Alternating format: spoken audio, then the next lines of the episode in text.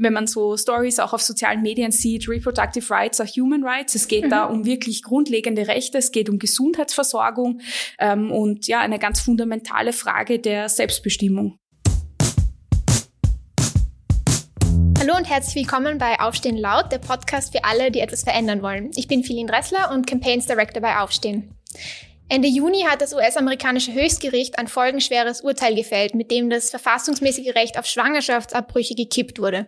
Binnen der kürzester Zeit gab ein Dutzend US-Bundesstaaten bekannt, dass sie Abtreibungen verbieten würden. Die USA sind damit aber kein Einzelfall, sondern zeichnen einen weltweiten Rückschritt bei Gleichstellung ab. Auch in Polen wurden zum Beispiel Schwangerschaftsabbrüche kürzlich de facto verboten. Wieso sind Abtreibungsverbote so brandgefährlich und was steckt dahinter? Wie ist die Lage eigentlich in Österreich und wie können wir das Recht auf Abtreibung schützen? Über das und andere Fragen sprechen wir heute mit der Kulturwissenschaftlerin und Autorin Elisabeth Lechner. Hallo Elisabeth. Hallo. Ich möchte gleich zu Beginn unseren Podcast wieder damit beginnen, dich zu fragen, wer du genau bist und was du machst und auch, was dein persönlicher Zugang zum heutigen Thema ist. Mhm. Ähm, ich bin Kulturwissenschaftlerin. Das bedeutet, ich habe ähm, auf der Uni Englisch und Russisch studiert und jedes Sprachstudium, so wie man die immer nennt, hat ja Literatur, Kultur und Sprachwissenschaft. Und mir war ganz schnell klar, die politischen Zusammenhänge interessieren mich jedenfalls am meisten. Das heißt, ich habe im Bachelor schon ganz viel Kultur- und Sozialanthropologie gemacht, ähm, ganz viel Gender Studies und ähm, genau, habe mich dann dazu entschlossen, meine Dissertation ähm, in den British Cultural Studies zu schreiben und habe mich da sehr stark mit der Body Positivity Bewegung befasst, ihren Vorteilen und auch den Problemen, die sie durchaus ähm, mitreproduziert in dem ähm, Aktivismus. Und genau, habe mich viel mit digitalem Aktivismus beschäftigt und Body Politics so als generelles Thema. Und da kommt dann auch äh, schon auf das, das Recht auf reproduktive Selbstbestimmung ähm, ganz schnell rein, weil ähm, wenn man sich mit Feminismus beschäftigt, mit Body Politics, also Körperpolitiken, dann ist man ganz schnell dabei, ähm, sich darüber Gedanken zu machen, wer eigentlich das Recht hat, die eigene Fruchtbarkeit zu bestimmen. Mhm. Und genau da ist ja eben auch der Punkt. Also Ende Juni, wie wir gerade gesagt haben, ähm, hat sich in vielen Le Ländern zu Recht das als Entsetzen breit gemacht. Ähm, es wurde damals als herber Rückschritt gesehen, dass eben in den USA dieses äh, verfassungsmäßige Recht auf äh, Schwangerschaftsabbruch äh, gekippt wurde. Viele, viele Leute haben sich dazu zu Wort gemeldet. Leider nicht nur diejenigen, für die das jetzt äh, ein Rückschritt war, sondern auch tatsächlich auch solche, die das als Grund zum Feiern genommen haben. Ganz äh, charakteristisch, der Papst hat sich eingeschaltet zum Thema. Ähm, und genau das ist bezeichnend, finde ich, dafür, Warum schalten sich eigentlich alle zum Thema Frauenkörper ein oder gebärende Körper, also auch Leute, die nichts damit zu tun haben? Und warum können Menschen, können Politiker darüber entscheiden oder bilden sich ein, darüber entscheiden zu können? Weil wir noch immer in patriarchalen Gesellschaften leben, über den Frauenkörper ähm, oder auch die Körper von queeren Menschen ganz viele Kämpfe ausgetragen werden und es ganz stark um Kontrolle geht. Also wir leben in einer geschlechtersegregierten Gesellschaft. Das bedeutet ähm, in einer kapitalistischen Gesell geschlechtersegregierten Gesellschaft. Das bedeutet, dass wir den Bereich der Produktion und den Bereich der Reproduktion streng getrennt haben. Ähm, ganz klassisch wäre es in einem binären System, wo es äh, nur Männer und Frauen gibt, ähm, so dass die Männer arbeiten gehen, die sind ähm, in der Lohnarbeit beschäftigt. Das war zumindest bis ähm, vor einigen Jahrzehnten noch so, während die Frauen ähm, zu Hause bleiben, die reproduktive Arbeit machen, sich also um die Kinder und um die ähm, Wiederherstellung eigentlich der Leistungsfähigkeit der Männer geht, damit die überhaupt arbeiten gehen können. Das war so die Aufteilung. Und mittlerweile ist es so geworden, dass ähm, auch Frauen Lohnarbeit verrichten und dadurch die sogenannte von vielen ähm, zitierte Second Shift machen müssen. Also man äh, macht Lohnarbeit ähm, und muss aber zusätzlich dazu noch ähm, ganz viel reproduktive Arbeit machen. Und ähm, ja, in so einem System, in dem ähm, sehr viel Ungleichheit vorherrscht, das durch ähm, die Corona-Pandemie noch äh, schwieriger geworden ist, ist es klar, dass diese Kämpfe an allen Ecken und Enden aufflammen und dass so ein äh, neoliberales, das jetzt lange Zeit beliebtes, ja, ermächtige dich selbst und ähm, schau halt so äh, Boss Bitch, all diese ähm, Girl Boss, all diese ähm, Slogans, dass das halt nicht reichen wird, sondern dass man in die Grundfesten davon gehen muss, was unsere Gesellschaft ausmacht. Ähm, genau deswegen ist auch der Kampf um reproduktive Rechte, um reproduktive Gerechtigkeit einer, der auf jeden Fall ähm, mit so reaktionären Kräften wie der Kirche im Vatikan geführt werden muss. Ich meine, diese Aussendung, die du ansprichst, war ein Wahnsinn. Da wurde gesagt, diese Entscheidung in den USA könnte ein Guiding Light für die ganze Welt sein und man könne jetzt endlich wieder unideologisch äh, dieses Thema besprechen, weil jetzt ist Gott sei Dank endlich wieder alles offen. Und da kann man echt nur sagen, nein, also mhm. nein, es ist gar nichts offen. Es ist höchstens insofern offen, dass endlich ähm, diese ähm, dass endlich dieses Thema aus dem Strafgesetz rauskommt, ähm, dass wir endlich ähm, den Zugang für alle äh, Schwangeren ermöglichen, die ähm, eine ungewollte Schwangerschaft haben und diese beenden müssen oder möchten und dass ähm, ja die besonders der ganz ganz ungleiche Zugang für unterschiedliche Gruppen ähm, endlich endlich verbessert wird. Also das ist eine Frage mhm. von ähm, es gibt ja ganz oft ähm, so wenn man so Stories auch auf sozialen Medien sieht, reproductive rights are human rights. Es geht mhm. da um wirklich grundlegende Rechte, es geht um Gesundheitsversorgung Versorgung ähm, und ja, eine ganz fundamentale Frage der Selbstbestimmung. Mhm. Da sprichst du einen wichtigen Punkt an. Ähm was mir jetzt auch zudem eingefallen ist, dieses Schild, das auch, das wir jetzt immer wieder bei Protesten gesehen haben, I can't believe we're still protesting this shit. Also ich zu Deutsch, ich kann nicht glauben, dass wir immer noch dagegen protestieren müssen. Es ist eine Errungenschaft, ähm, ich glaube, in, in, den 70er Jahren wurden in vielen Le Ländern äh, festgeschrieben, dass man das Recht auf Abtreibung hat, beziehungsweise teils entkriminalisiert. Ähm, und jetzt eben ist es auch kein Zufall, dass wir die letzten Jahre hier wieder Rückschritte haben. Also einerseits hast du angesprochen die Pandemie, also vielleicht auch dieser Rückschritt wieder zu traditionelleren Rollenbildern, aber man darf wahrscheinlich auch nicht ähm, vergessen, dass da, oder nicht ähm, übersehen, dass da auch was für eine Bewegung dahinter steckt. Und ich glaube tatsächlich ähm, hat das mal ein Netzwerk erforscht, dass es da ein relativ großes, gut finanziertes ähm, Netzwerk gibt an Menschen, die daran arbeiten, sowohl in den USA als auch in Europa, ähm, hier die Kontrolle der Frauen, also die Kontrolle der Frauen über ihren eigenen Körper wieder rückgängig zu machen. Und das reicht ja auch bis zu uns in den Nationalrat, wie wir, glaube ich, erlebt haben unter Türkisblau vor einigen Jahren, wo es ja dann tatsächlich auch eine Petition gab äh, im Nationalrat, ähm, dazu Spätabbrüche zu kriminalisieren. Und äh, man hat eben entdeckt, dass da die Leute, die das unterstützen, auch dieses diesem globalen Netzwerk angehören. Und ich finde das ähm, total beängstigend zu sehen, dass das eben auch äh, in Österreich scheinbar ähm, präsent ist und dass wir uns auch hier nicht sicher sein können, ähm, dass dieses Recht unwidersprochen bleibt sozusagen. Es ist absolut nicht in der Verfassung verankert. Also wir haben genau äh, mit dieser Fristenlösung, wie du gesagt hast, nur entkriminalisiert, also in den ersten innerhalb der ersten drei Monate. Aber solche äh, Bewegungen wie, das hat ja damals geheißen, Hashtag Fair ändern, ähm, ja, die waren wirklich auch für mich sehr wachrüttelnd damals und auch sehr politisierend, weil sie aufgezeigt haben, wie gut vernetzt diese äh, Bewegungen sind, die wirklich ähm, zu ganz traditionellen Geschre Geschlechterrollen zurück wollen. Diese Bewegung rund um Gudrun Kugler und Co. Ähm, hat sich so eine Stück-für-Stück-Taktik vorgenommen, wo man versucht, bei sehr ähm, krassen Fällen ähm, so in die Öffentlichkeit zu gelangen und damit Stimmung zu generieren. Ähm, und da bei den äh, Spätabbrüchen ging es ja darum, dass das in äh, allermeisten Fällen absolute Wunschschwangerschaften waren, die einfach ähm, aus ganz, ähm, ja wirklich ähm, herzerbrechenden Gründen nicht fortgeführt werden konnten, die total traumatisierend sind für die ähm, Schwangeren, für die Paare, die da betroffen sind.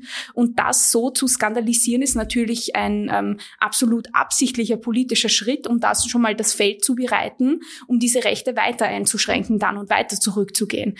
Und da wurde dann auch ganz viel mit ähm, Ableismus argumentiert, also mit der ähm, Diskriminierung gegen Menschen mit Behinderung, ähm, was aber auch in dem Kontext ähm, total verfehlt war. Darum geht's absolut nicht, sondern es ging bei Späterbrüchen in diesem Ausmaß äh, und in diesem späten Stadium, da ging es ja wirklich in den allerletzten Monaten der Schwangerschaft, geht's darum, dass äh, das Leben der schwangeren Person gefährdet ist oder einfach ähm, der, der Fötus äh, nach der Geburt nicht lebensfähig wäre.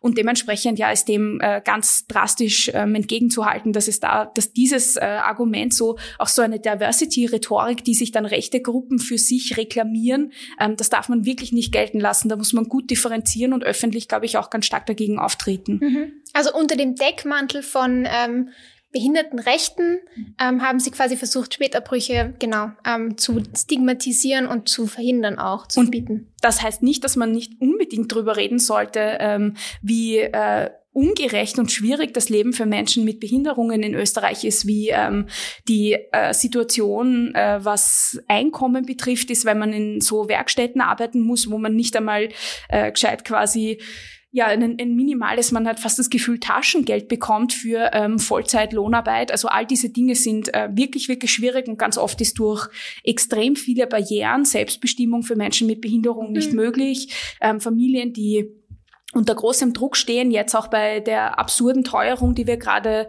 äh, miterleben, die wirklich Probleme haben, ihre Wohnung zu heizen, die Probleme haben, äh, gute Lebensmittel zu kaufen, die bekommen ähm, weiterhin nicht die Unterstützung, die sie benötigen, auch für ähm, zum Beispiel Transportmittel wie Rollstühle etc. Über das soll man unbedingt reden. Wir müssen über äh, Inklusion reden, ganz, ganz dringend, aber nicht so, nicht in so einem äh, rechten Frame, der das total verzerrt. Da ist jetzt auch viele Punkte angesprochen, die auch klären, also auf die ich vielleicht nochmal näher eingehen möchte, ähm, nämlich was bedeutet es denn konkret, wenn Abtreibung äh, verboten ist, beziehungsweise ungewollt schwangere Personen zum Gebären gezwungen werden? Ja, das ist eine sehr gute und wirklich eine sehr äh, traurige Frage, weil man jetzt in den USA gesehen hat, dass das verschiedene äh, Richtungen aufmacht, die ähm, über die man gar nicht nachgedacht hat. Ich fange mal an bei dem offensichtlichsten. Ähm, wenn ich zum Beispiel schon äh, mir kaum ein Leben leisten kann und dann schwanger werde und dann eigentlich ganz oft sind ja äh, Menschen, die abtreiben, äh, bereits ähm, Eltern von anderen Kindern ähm, und haben die Entscheidung getroffen, dass einfach ähm, ein, ein weiteres Leben in ihrer Familie einfach, dass sie das nicht erhalten können etc. Das kann dann natürlich bedeuten, dass man weiter in die Armut abrutscht, dass man äh, seiner Arbeit nicht weiter nachgehen kann, dass man Bildungschancen Chancen nicht nachgehen kann. Also für die Selbstbestimmung von Frauen und allen schwangeren Menschen ist das natürlich ein großer Einschnitt. Ähm, darüber hinaus passieren aber auch ganz viele Dinge, die man vielleicht gar nicht so auf dem Radar hat und die jetzt seit der ähm, Entscheidung des obersten Gerichtshofs in den USA ähm, deutlich geworden sind, nämlich dass man zum Beispiel Abtreibungen und Fehlgeburten gar nicht so leicht auseinanderhalten kann im Nachhinein. Im Nachhinein ist absolut nicht äh, feststellbar, ob jemand eine, eine ähm, Abtreibung vornehmen hat lassen oder medizinisch herbeigeführt hat oder eine Fehlgeburt hatte, was dazu führt, dass ähm, schwangere Menschen, die eine Fehlgeburt erleiden, ähm, was ja oft sowieso schon ein traumatisierendes Erlebnis ist, dann auch noch kriminalisiert werden können, weil die Grenzen zwischen Abtreibung und Fehlgeburten sehr leicht verschwimmen. Und ähm, über Fehlgeburten, das ist ein großes Tabu, Sexualität ja generell, ähm, sexuelle Bildung überhaupt. Ähm, reproduktive Rechte, das ist ja alles eigentlich äh, sehr lange totgeschwiegen worden. Ähm, aber gerade da in dem Bereich Fehlgeburten, darüber spricht man nicht. Das ist sowas, hm, aber es passiert eigentlich sehr, sehr vielen ähm, Frauen und allen schwangeren Menschen. Und dementsprechend ganz wichtig, dass man das zum Beispiel anspricht. Oder auch ähm, die Gesundheitsversorgung von Menschen in den USA ist jetzt eingeschränkt, weil manche Medikamente die potenzielle Nebenwirkung haben, dass eine Schwangerschaft abgehen kann. Und jetzt habe ich so Twitter-Threads gesehen, dass äh, Menschen ihre Rheumamedikamente nicht mehr bekommen, weil man die nicht mehr, ähm, die darf man nicht mehr verschreiben bleiben, weil sie potenziell ähm, abtreibende Wirkung haben könnten. Und solche absolut irren ähm, ja, Auswirkungen hat das und dann Kriminalisierung von medizinischem Personal natürlich. Das bedeutet, ähm, ja, wer, wer ähm, Abtreibungen durchführt, die nicht erlaubt sind oder auch dazu verhilft, ist in großer Gefahr. Und darüber hinaus, was mich, ähm, das vielleicht noch das Letzte, was ich dazu sagen würde, auch selber sehr schockiert hat, obwohl ich mich so viel mit der digitalen Welt beschäftigt habe, ist, dass man ähm, in so einem Podcast nur sagen kann, bitte löscht alle äh, Menstruations-Apps, die die Daten in der Cloud speichern, also die äh, wirklich ganz leicht ähm, einfach an, ähm, am, am digitalen Markt verkauft werden können. Und die digitale Überwachung ist ein Riesenproblem. Und das bedeutet, wenn man sich nur informiert, also Google Searches und die Daten von Menstruations-Apps können ganz leicht zusammengerechnet werden. Und schon ähm, genau ist man gar nicht mehr so anonym unterwegs im Internet, wie man oft glaubt. Das heißt, das sind für mich auch diese digitalen Politiken. Und was bedeuten reproduktive Rechte im 21. Jahrhundert, wo man denkt, ja, man hat das alles gut unter Kontrolle, man weiß genau, ah, da kommen meine Tage und so, und dann fallen sie plötzlich plötzlich aus. Alles sehr, sehr, ähm, ja, sehr, sehr prekär gerade. Da, da muss ich auch gerade dann denken, dass, glaube ich, in Polen auch, also bekannt wurde, dass sie in Polen auch so ein Register jetzt einführen wollen oder eingeführt haben. Ich weiß nicht genau, wo der Stand der Debatte jetzt gerade ist, ähm, um eben schwangere Personen ähm, zu listen und so, dass äh, medizinisches Personal oder Personal, das diese Schwangerschaften nicht melden würden, zum Beispiel sogar dann auch von Folgemeldungen ähm, ähm, dann noch angeklagt werden könnten, dass sie eine Schwangerschaft zum Beispiel nicht gemeldet haben. Natürlich, wenn irgendwas mit der, mit der Schwangerschaft passiert, dass dann die Person, die schwangere Person kriminalisiert werden kann. Das nimmt alles Formen an. Man kann sich kaum vorstellen, wo das sonst noch, wo das noch alles hinführen wird. Und noch einen Punkt auch zu, wo führt ein Abtreibungsverbot hin? Ähm, was ich auch spannend finde, ist eben, wer darf denn dann Abtreibungen noch machen? Und es ist ja oft so, dass man, das hört man immer wieder, die reichen Personen, die, ähm, die Kinder, ähm, Frauen und äh, Geliebten von reichen PolitikerInnen, von weißen PolitikerInnen werden sich immer eine Abtreibung beschaffen können. Wer wirklich ähm, wer, wer wirklich, wenn wirklich der Zugang genommen wird, sind eben meistens ähm, Menschen in prekären Situationen, Menschen, die sich das nicht leisten können, in ein anderes Land zu fahren, um eine Abtreibung zu bekommen. Also es geht, es geht natürlich auch um diese Klassenfrage.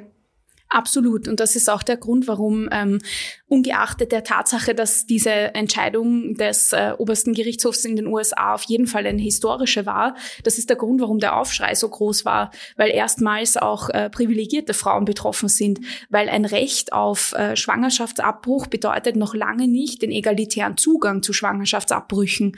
Und äh, es war in den USA schon lange Zeit so, dass äh, Working-Class-Frauen oder schwarze Frauen, Women of Color, denselben Zugang gehabt hätten wie, wie weiße Frauen, weil in ähm, Communities, die sowieso, das sieht man jetzt auch aktuell in der äh, Wasserkrise in äh, Jackson, glaube ich, ähm, Mississippi, ähm, dass ja, schwarze Communities ähm, generell strukturell total benachteiligt sind, nicht denselben Zugang haben zu ähm, absolut grundlegenden Ressourcen, die man braucht fürs Leben. Und ähm, ja, deswegen reicht auch, also mir ist so wichtig zu sagen, dass ähm, genau in der Frage, die du ansprichst, diese, dieses Framing von man ist entweder pro-life, ähm, so wie das von den AbtreibungsgegnerInnen formuliert wird, oder pro-choice, also für die freie Wahl, my body, my choice, ob man jetzt eine Abtreibung haben möchte oder nicht. Ähm, das führt zu einer großen Individualisierung dieser Thematik, die sicher für die ähm, einzelnen Personen, die diese Entscheidung treffen müssen, wichtig ist. Aber darüber hinaus gibt es auch so Zugänge, die von reproduktiver Gerechtigkeit sprechen, also Reproductive Justice, wo es darum geht, dass äh, reproduktive Gerechtigkeit nicht nur ähm, am Individuum festmacht, sondern zum Beispiel einen egalitären Zugang zu ähm, sexueller, also moderner sexueller Bildung, einen guten Zugang zu Gesundheitsversorgung für alle Frauen, ohne diesen Racial Bias Bias, ohne den Fat Bias in der Medizin zum Beispiel. Ähm, es geht darum, dass man wirklich ein, ähm, die Lebensverhältnisse, dass man sich äh, Wohnen leisten kann, dass man ordentliche Löhne bekommt, dass es äh, Kinderbetreuungseinrichtungen gibt, dass man ähm, Zugang zu gesundem Essen hat etc. Das alles ist Teil von reproduktiver Gerechtigkeit ähm, und das finde ich ist ein sehr wichtiger Punkt, der die, der diese Last von Individuen wegnimmt. Also reden wir mehr über Zugang und weniger über ähm, nicht nur über Rechte. Mhm. Das ist natürlich blöd, weil ich wollte gerade über das Recht, warum braucht es ein Recht auf Abtreibung sprechen? Ähm, aber davor noch ein Punkt, und zwar, was auch noch gesagt werden muss, oder was wir auch immer wieder betonen in der Debatte, leider Debatte ähm, um Abtreibung pro oder contra. Es ist einfach Fakt, dass trotz Abtreibungsverboten Abtreibungen stattfinden und das ähm, leider dann in sehr äh, schlechten Verhältnissen, in unhygienischen Verhältnissen. Die Weltgesundheitsorganisation geht da davon aus, dass es fünf bis zehn Prozent ähm, der Müttersterblichkeit auch ausmacht. Also quasi Menschen, die versuchen, eine Abtreibung trotzdem durchzuführen.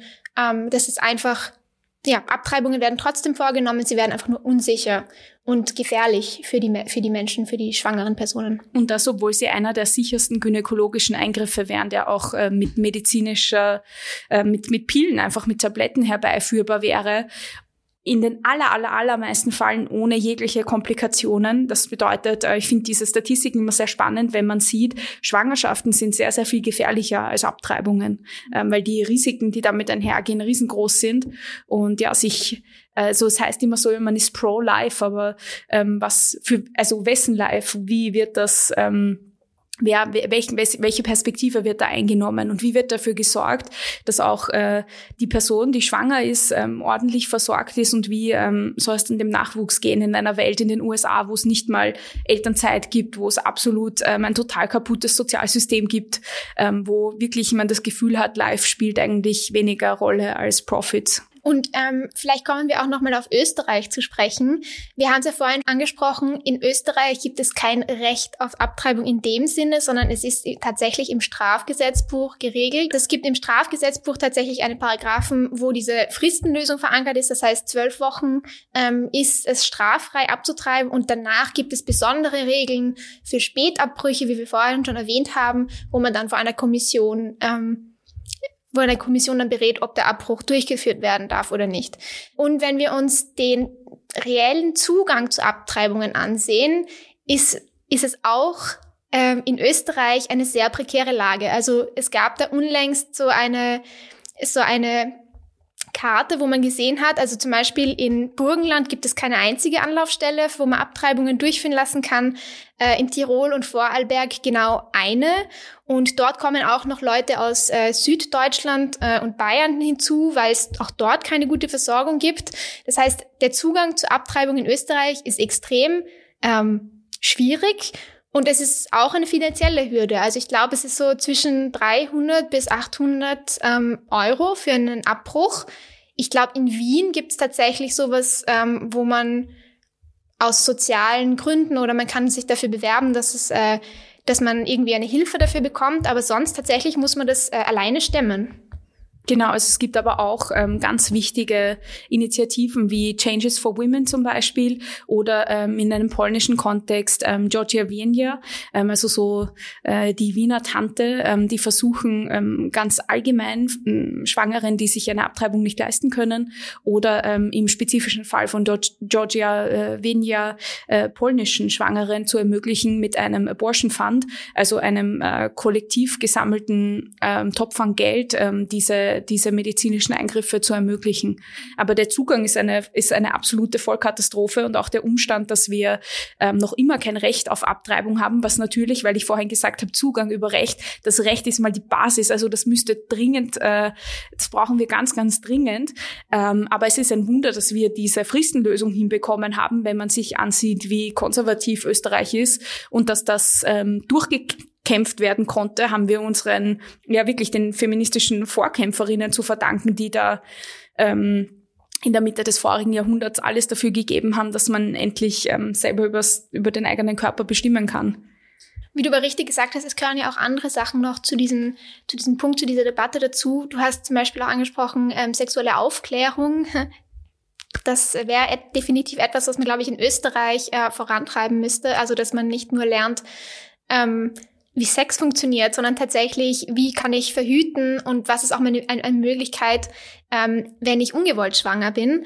Ähm, dass man auch destigmatisiert. Also ich glaube, es ist tatsächlich immer noch in Österreich ein Tabu, über Schwangerschaftsabbruch ähm, zu sprechen. Also ich weiß, in meinem Kontext oder in meinem Bekanntenkreis kenne ich viele Menschen, die einen Schwangerschaftsabbruch hatten, aber die wenigsten ähm, trauen sich damit auch öffentlich umzugehen. Ich glaube, das wird aber immer besser und auch gerade dieses Jahr finde ich durch äh, die Geschehnisse international, glaube ich, merken, merkt es, merken wir langsam, dass es, wie wichtig es ist, ähm, darüber auch öffentlich sprechen zu können und da mal, also das mal aufzubrechen und das zu destigmatisieren. Und vielleicht eine kurze äh, Side Note, das nicht ähm, auf so einer individuellen Ebene zu belassen, sondern zu sagen, auch wenn ich noch keine Abtreibung hatte, ich bin in der Position, vielleicht mal eine zu brauchen. Potenziell äh, sind alle Menschen, die einen Uterus haben und schwanger werden können, das sind äh, Frauen, nicht-binäre Menschen, Trans-Menschen, die äh, ja äh, jederzeit einfach äh, dieses Problem haben könnten, weil auch in einer Welt, in der es äh, perfekte Sexualaufklärung gibt, in einer Welt, in der es äh, den perfekten Zugang zu medizinischen Dienstleistungen gibt, wo das alles passt, wird es trotzdem ungewollte Schwangerschaften geben. Und darüber zu sprechen ist äh, wahnsinnig wichtig und nicht nur auf so einer äh, heimlichen Ebene, sondern wirklich zu sagen, potenziell sind ganz, ganz viele betroffen. Und das ist zum Beispiel was, das können wir uns schon aus der zweiten Welle abschauen. Also dieses Spiegelcover zum Beispiel ähm, habe ich erst vor kurzem gelernt, das in Deutschland ganz berühmt geworden ist. So dieses Ich habe abgetrieben, wo ganz viele berühmte, in dem Fall nur Frauen, glaube ich, äh, gesagt haben, ja, ich, ich habe abgetrieben, habe ich im Nachhinein erfahren ähm, war basiert auf der Annahme, dass es potenziell alle von ihnen treffen kann, ähm, dass sie einfach mal ähm, die genau diese diese so einen medizinischen Eingriff brauchen. Ähm, aber es haben gar nicht alle wirklich abgetrieben. Also die haben nur total aus so einem kollektiven Sinne von Solidarität gesagt, nein, na sicher, nehmt mein Foto, ich bin da mit drauf, das bringt euch Sichtbarkeit, das bringt dem wichtigen politischen Thema mehr Impact. Ähm, genau, und es war ganz egal. Und die haben in den Interviews danach auch, da wurden die dann natürlich alle kreuz und quer gefragt und haben sie wirklich abgetrieben, wie war das und so. Und die haben alle so, na klar, sicher, ja. Also haben das nicht in Frage gestellt, aus Solidarität mit den Kolleginnen, Kolleginnen, die ähm, wirklich abgetrieben haben. Und ich finde, das kann man sich schon abschauen, dass das äh, ein sehr, dass das ein Problem ist, dass ähm, alle, alle Frauen und ähm, queere Menschen betrifft, die schwanger werden können und dass man das auch genau solidarisch, solidarisch und gemeinsam angehen muss, den Kampf für reproduktive Rechte. Was wäre denn, ähm, wenn wir heute Ministerin wären und die Kraft hätten, das zu ändern? Wo, wo würden wir denn zuerst ansetzen? Raus aus dem Strafgesetzbuch oder Schwangerschaftsabbruch auf Krankenschein? Boah, das Wo sind zwei sehr gute, äh, zwei sehr gute Forderungen. Ja, also zuerst mal raus aus dem Strafgesetzbuch würde ich sagen, das wäre, ähm, wenn wenn es die Möglichkeit gibt und wir in einer Regierung sind, die das umsetzen kann, ähm, wenn es wirklich mit Verfassungsmehrheit dann beschlossen wird, dann hat man schon einen großen Schritt geschafft, würde ich sagen. Aber ja, klar, das sollte ähm, für alle verfügbar sein. Das ist dann jedenfalls der nächste Schritt und dann ähm, sexuelle Bildung äh, investieren, Kurse auch, die wirklich in die Schulen kommen, die in den Klassengemeinschaften mit den Leuten sprechen auf Augenhöhe und nicht so geheimnistuerisch herablassend, sondern so richtig, ja, welche Fragen hast du? Sehen wir uns das an? Ähm, weil diese Vereine wurden ja nach diesem Teen Star Eklat total aus den Schulen verbannt, ähm, wo so ganz ich weiß nicht, ob ihr euch erinnern könnt, wo es so ganz ähm, krude, homophobe Thesen gab, die da verbreitet wurden. Und dann hat es geheißen, na ja, das ist nichts für Externe. Nur wenn halt in der Ausbildung von den jeweiligen Pädagogen und Pädagoginnen das auch keine Rolle spielt, moderne sexuelle Bildung, und die sich vielleicht selber schämen, das anzusprechen, ähm, was verständlich ist, so wie alle ähm, irgendwie sozialisiert wurden, dann äh, wo bleibt die sexuelle Bildung dann? Und dasselbe gilt ja auch für äh, den medizinischen Bereich, also auch in der Ausbildung zum äh, Gynäkologen, zur Gynäkologin spielt das eine viel zu geringe Rolle und man kann äh, nicht vor dem Studium muss man sich entscheiden, sondern man kann auch danach sagen, so jetzt bin ich äh, Gynäkologin geworden, ähm, aber ich mache keine Abbrüche und dadurch entsteht dann dieser dieser ganz schwierige äh, mangelnde Zugang. Also da würde ich auch schon von vornherein sagen, ja, wenn man diese Spezialisierung macht, ich meine, das ist halt Teil von dem Tätigkeitsfeld von ähm, diesem Facharztstudium ähm, und ja, dementsprechend ein wichtiger Teil davon, dass man auch lernt, wie man das ähm, gut und modern durchführt. Weil wir angesprochen haben, äh, Schwangerschaftsabbruch auf Krankenschein, tatsächlich ist es gar nicht so utopisch. Man, wenn man nach Frankreich blickt, wenn man in die Niederlande blickt, ähm, das ist dort ganz gang und gäbe. Das heißt, wenn ich einen Abbruch durchführen möchte, aus welchem Grund auch immer, kann ich das äh, kostenfrei und anonym auch machen. Genau, also ich glaube, da hat Österreich ganz, ganz viel aufzuholen. Eine kurze Einschaltung noch in eigener Sache. Wir finanzieren unsere Arbeit für Aufstehen aus Spenden von engagierten Menschen wie euch. Das heißt, wenn ihr unsere Arbeit oder unseren Podcast unterstützen möchtet, könnt ihr Aufstehen über aufstehen.at slash fördern oder uns durch eine einzelne Spende über aufstehen.at slash spenden unterstützen. Auch kleine Beiträge helfen uns enorm. Vielen herzlichen Dank und jetzt zurück zur Folge.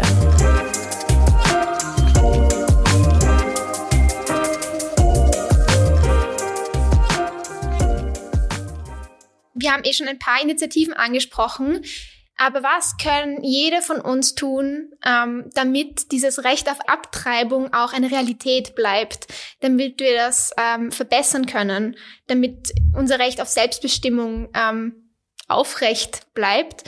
Und eine Sache, die wir eben Ihnen schon angesprochen haben, war das mit dieser Petition verändern. Und dann gab es eine ganz starke Gegenbewegung ähm, von der Initiative Keinen Millimeter, wo ähm, auch tatsächlich auf meinen Aufstehen eine Petition gestartet wurde, ähm, viele, viele tausend, zehntausende Unterschriften gesammelt werden konnten.